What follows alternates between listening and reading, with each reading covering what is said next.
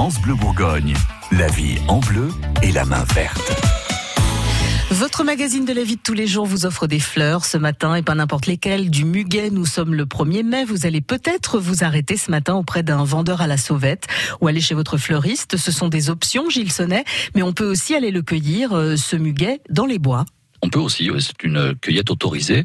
À partir du moment où on ne dévaste pas la forêt, bien sûr, euh, il y a plein d'endroits où on peut aller le cueillir. Alors, faut toujours faire attention où on met les pieds dans les forêts, parce qu'il y a des endroits qui sont quand même assez privés et d'autres qui sont complètement ouverts.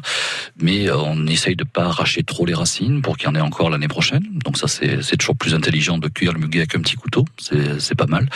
Euh, et puis, on essaye de pas le confondre avec l'ail des ours. Donc voilà. Oui, alors ces deux plantes qui sont assez proches, Ben- qui se ressemblent, mais même, euh, même les fleurs? Non, les fleurs sont quand même différentes. C'était plus une plaisanterie qu'autre chose. D'accord. Non, non, mais vous faites bien de le dire quand même, parce que je crois que le muguet c'est plutôt euh, plutôt toxique. Hein. C'est toxique, oui. oui. Le muguet est toxique, il faut en aucun cas l'ingérer. Puis il faut prévenir les, les enfants. Euh, pour l'instant, c'est pas encore le cas, mais quand le muguet est bien avancé, il fait ensuite un- une graine, un fruit, donc.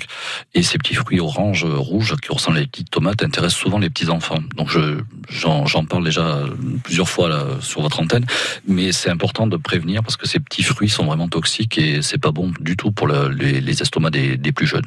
Ouais, mais c'est bon pour les estomacs de personne, je De suppose, personnes, de non, toute bon. façon. Donc on fait très attention euh, avec ça. C'est un truc qu'on peut cultiver chez soi dans son jardin, euh, le Oui, bien muguet. sûr.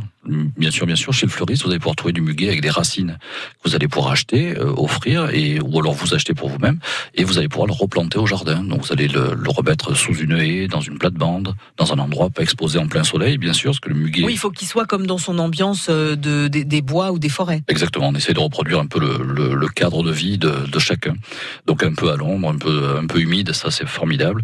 Et là, vous aurez l'année prochaine des beaux muguets qui peuvent repousser dans votre jardin. Sachez que vous achetez des griffes de